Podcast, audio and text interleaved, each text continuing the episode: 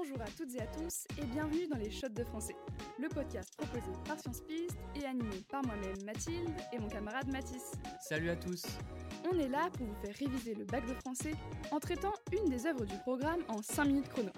Aujourd'hui, on parle de philosophie des Lumières et de féminisme. Je fais bien sûr référence à La Déclaration des droits de la femme et de la citoyenne d'Olympe de Gouges. Exactement. Cette déclaration, elle la publie en 1791, en pleine Révolution française. Son objectif, c'est de revendiquer des droits identiques entre les hommes et les femmes. En clair, on est dans de la littérature d'idées. Et De Gouges veut faire sortir les femmes de l'ombre. Logique pour une autrice des Lumières. Enfin bon. Malheureusement, à l'époque, cette déclaration n'a pas eu un écho de fou. Mais aujourd'hui, c'est au programme du bac. Alors, c'est une belle avancée. En plus, comme tu le sais, l'égalité femmes-hommes n'est pas encore atteinte.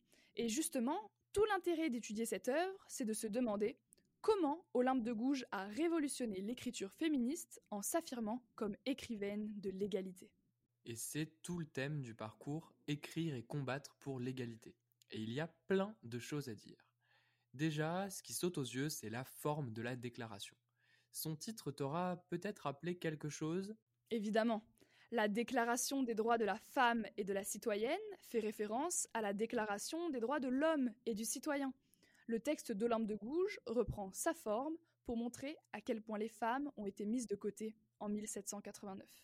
C'est ça. Donc, comme dans la déclaration originelle, elle utilise un registre juridique. Le texte est composé d'un préambule, c'est comme une introduction, et de 17 articles qui reprennent les thèmes des 17 articles de la déclaration de 1789. Ça rend la déclaration d'Olympe de Gouges très solennelle, tu vois? Oui, oui, je vois. Mais je trouve qu'on perd quand même cet aspect solennel dans la dernière partie du texte, le postambule. Le registre n'est plus du tout juridique, il est politique. Un texte pour ouvrir les yeux des femmes sur l'injustice de leur place dans la société. Oui, tu as raison. Bref, assez parlé de forme, il faut parler du fond, c'est-à-dire des revendications de cette déclaration. Concrètement, qu'est-ce qu'elle demande? Eh bah, déjà, Olympe de Gouges réclame une égalité politique à travers le droit de vote des femmes, exprimé dans l'article 6. D'ailleurs, euh, tu sais quand les femmes ont finalement obtenu le droit de vote? Oui, et c'est en 1944, soit plus de 150 ans après la déclaration. C'est aussi la date à laquelle les femmes accèdent au droit d'être élues, c'est-à-dire le droit d'éligibilité, droit revendiqué à l'article 10, je cite, La femme a le droit de monter sur l'échafaud, elle doit également avoir celui de monter à la tribune. Et justement, De Gouges a voulu présenter son texte à la tribune, à l'Assemblée nationale quoi. Mais elle n'en a jamais eu le droit. Par contre, euh, elle finira bien sa vie en montant à l'échafaud, c'est-à-dire euh, guillotinée. Ironie de l'histoire, elle aura été la victime de ce qu'elle dénonçait. C'est ça.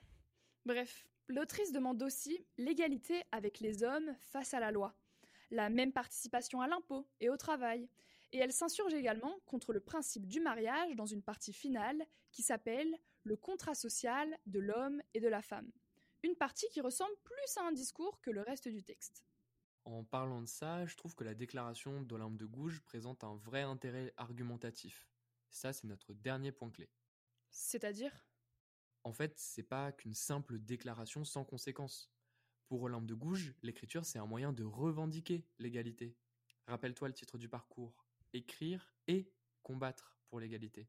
Ah oui, c'est vrai que maintenant que j'y pense, dans le contrat social de l'homme et de la femme, elle répète quatre fois la formule je voudrais. Et ça, c'est une anaphore. Ça lui permet d'appuyer son discours. Comme le I have a dream dans le fameux discours de Martin Luther King. Ouais, c'est ça. De Gouges utilise aussi la figure de style de l'énumération dans son article 2 pour appuyer la liste des inégalités de droits entre femmes et hommes. Je cite la liberté, la propriété, la sûreté et surtout la résistance à l'oppression. On peut aussi mentionner la figure de l'apostrophe. Je cite Femme, réveille-toi. C'est le titre du postambule. Et ça, c'est pour capter l'attention des lecteurs, et en particulier des lectrices. Tu as tout compris. Bon, si on résume, la Déclaration des droits de la femme et de la citoyenne reprend la Déclaration de 1789 dans sa forme, mais pour les femmes. Dans ce texte, Olympe de Gouges revendique une égalité politique, juridique et sociale. Enfin, le style de ce texte est un véritable moyen rhétorique de lutter pour l'égalité grâce à de nombreux procédés littéraires. Bon, il était plus joyeux que d'habitude celui-là. Voilà, c'est tout pour aujourd'hui. N'hésitez pas à partager ce podcast avec vos amis qui sont en train de réviser.